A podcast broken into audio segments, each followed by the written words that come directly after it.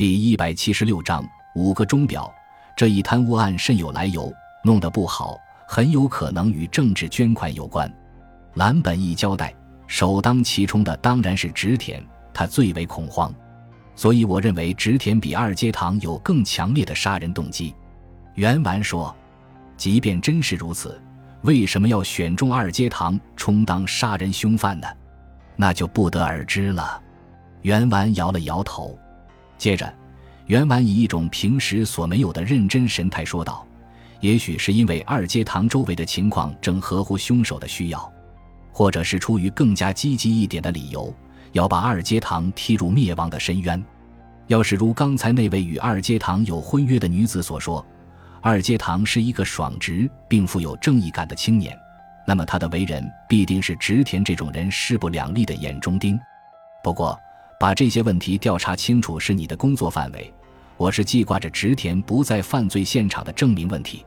我估计，植田既然能特意把二阶堂的不在犯罪现场的证明完全破坏掉，安排的不露破绽，可见他一定在自己杀死蓝本的事情上预先准备好了一个伪造巧妙的不在犯罪现场的证明。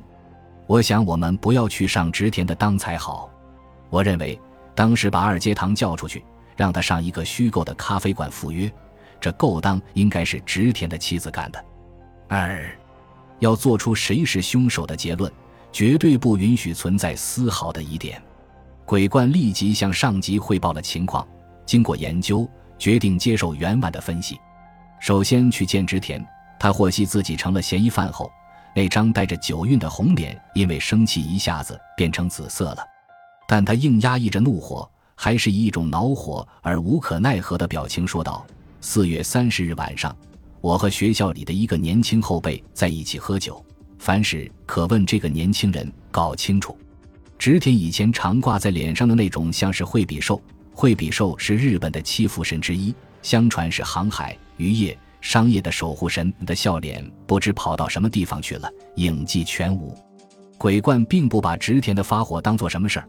他直接从植田本人口中寻得了那天晚上的情况，然后急去位于日本桥的印度人商行拜访跟植田一起喝酒的小早川让二。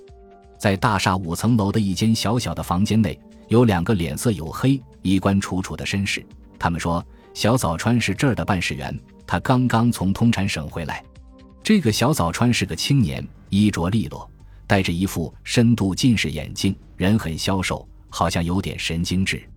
他有眨眼睛的习惯，镜片后面的双眼时不时就眨一下。小早川谈了那天晚上的情形，确实与植田博人先前所说的情况完全一致。四月初的一天，植田打电话给小早川，说在马票代售处买了马票，但都输掉了。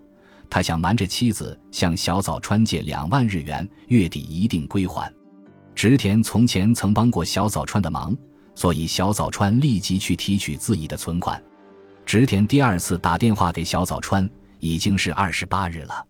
他说要把借款还给小早川，说事情毕竟让妻子知道了，不过问题已经圆满解决。他还对小早川说，如果有空，希望上他家去玩，并小住几天。小早川决定去新宿拜访一下这位前辈的家，他已经好久没去了。三十日傍晚。他俩在东京车站碰头，然后坐电车去新宿。一到新宿，植田马上领小早川走进车站前的一家啤酒馆。也许是因为正值五一节前夜的缘故吧，人很拥挤。他俩在服务员的帮助下，总算在角落里的一张桌子旁坐了下来。啤酒送上来后，植田一口气喝了一半。他问小早川：“你熟悉夜晚的新宿吗？那得看是什么地方了。”城市的阴暗面就不太了解。好，今晚我给你当向导。植田拍了拍胸脯，把剩下的啤酒一饮而尽。小早川也很喜欢喝酒，右手衡量着啤酒壶的那种分量，口中尝到通过喉咙时的啤酒花香味。这时他觉得活着太有意义了。从啤酒馆开始，他俩还上小吃铺、咖啡馆、酒吧间、电影院等处去逛了一圈，然后疲乏的到了植田家中。这时，小早川手表的指针指在八点五十分上。植田的家在番众町，到闹市去的话，步行只需十分钟。房子虽不大，优点是很方便。对于每天从八王子到城市中心来上班的小早川来说，心里很希望能有这样一个居住环境。更不用说附近这一带，一到晚上真是静得出奇了。喂，肚子饿了，有什么吃的没有？在书房里一坐下，植田就像个任性的孩子似的嚷起来。书房窗子的右侧有一只豪华的书橱，橱内收着一些相当厚的书籍，橱上放着一只沉重的大理石座钟。小早川心里在想：我成了家的话，也要去弄一个这么漂亮的钟。植田的妻子已有三十五岁，大概是没有生育过的缘故吧，显得比较年轻。然而她的美貌总令人觉得有点像白痴。要不要来点乳酪？他问。尽说傻话。乳酪能吃饱肚子，小早川君也饿了，去弄点荞麦面条来吧。植田以小早川做挡箭牌，让妻子去叫面馆送炸虾荞麦面条来。植田倾听着妻子给面馆打电话的说话声，忽然如梦初醒似的站起来，对小早川说道：“对了，在面条还未送来之前，我先把借你的钱还你。那次很不客气的向你开口借钱，请多包涵。”植田说着，取出钢笔和印件，在写字桌上打开了支票簿。也许是妻子开商店的关系，植田常用支票来付款。植田的妻子八重子打完了电话，站到小早川的旁边，对小早川说道：“这次不知中了什么邪气，竟会去买马票。从前中过一次奖，尝到了甜头，所以又去买。这次可输惨了，他还要一味的瞒着我。”我要是早知道，就不会让他来给小早川君添麻烦了。八重子说着，用一种责怪的眼神朝丈夫瞥了一下。植田佯装作没看见。不，那没什么。小早川边说边写收据。他一看金额数，发觉植田多开了两千日元，便嚷道：“哎呀，这是怎么回事呢？利息呗！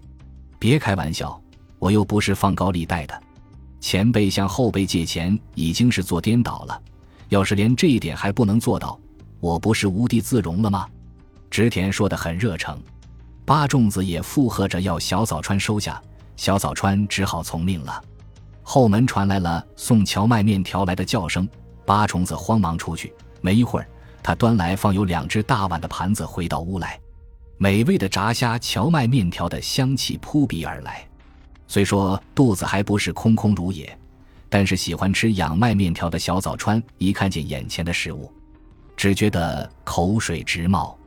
呵，取名一查，一七六三至一八二七，日本近代著名的俳句诗人。这店名真是不同凡响。小早川正要掰开筷子，看到标在碗盖上的店名，便停住手不动了。啊，也没有什么大不了的事。据说这是受一茶的诗句《月亮菩萨荞麦面》的启迪而起的店名。这家店的荞麦面条比较好吃一点。植田停下向口中送面条的动作，自豪地说道：“植田呼喝呼喝地吹着热得烫舌头的荞麦面条，吃得津津有味。”忽然，八重子像想起什么事似的嚷道：“喂！”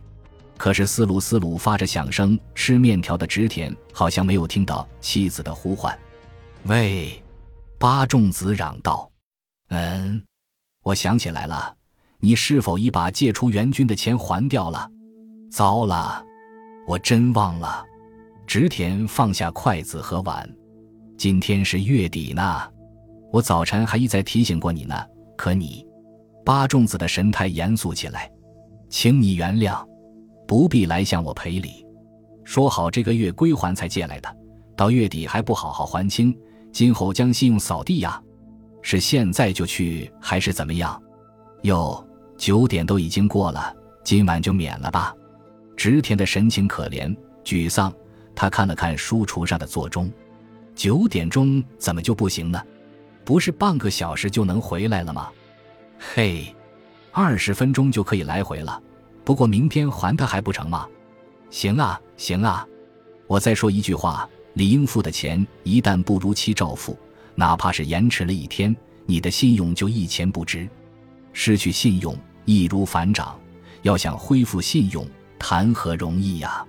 再说，对雏元君那种一丝不苟的人，你要这样做，实在是……懂了，懂了。直田像是生气似的，喉咙打起来。你是说只讲一句话，可怎么唠叨个没完没了呢？我去，我去就是了。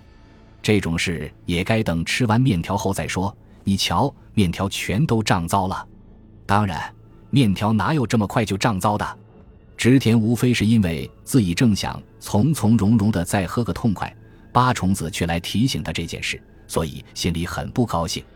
植田憋着一肚子气，吃完面条，对小早川说：“就在附近通有电车的那条街上，我去一下就回来。你稍等片刻，回来后我们再开一瓶威士忌酒。”植田带着支票簿站起来走了。感谢您的收听，喜欢别忘了订阅加关注，主页有更多精彩内容。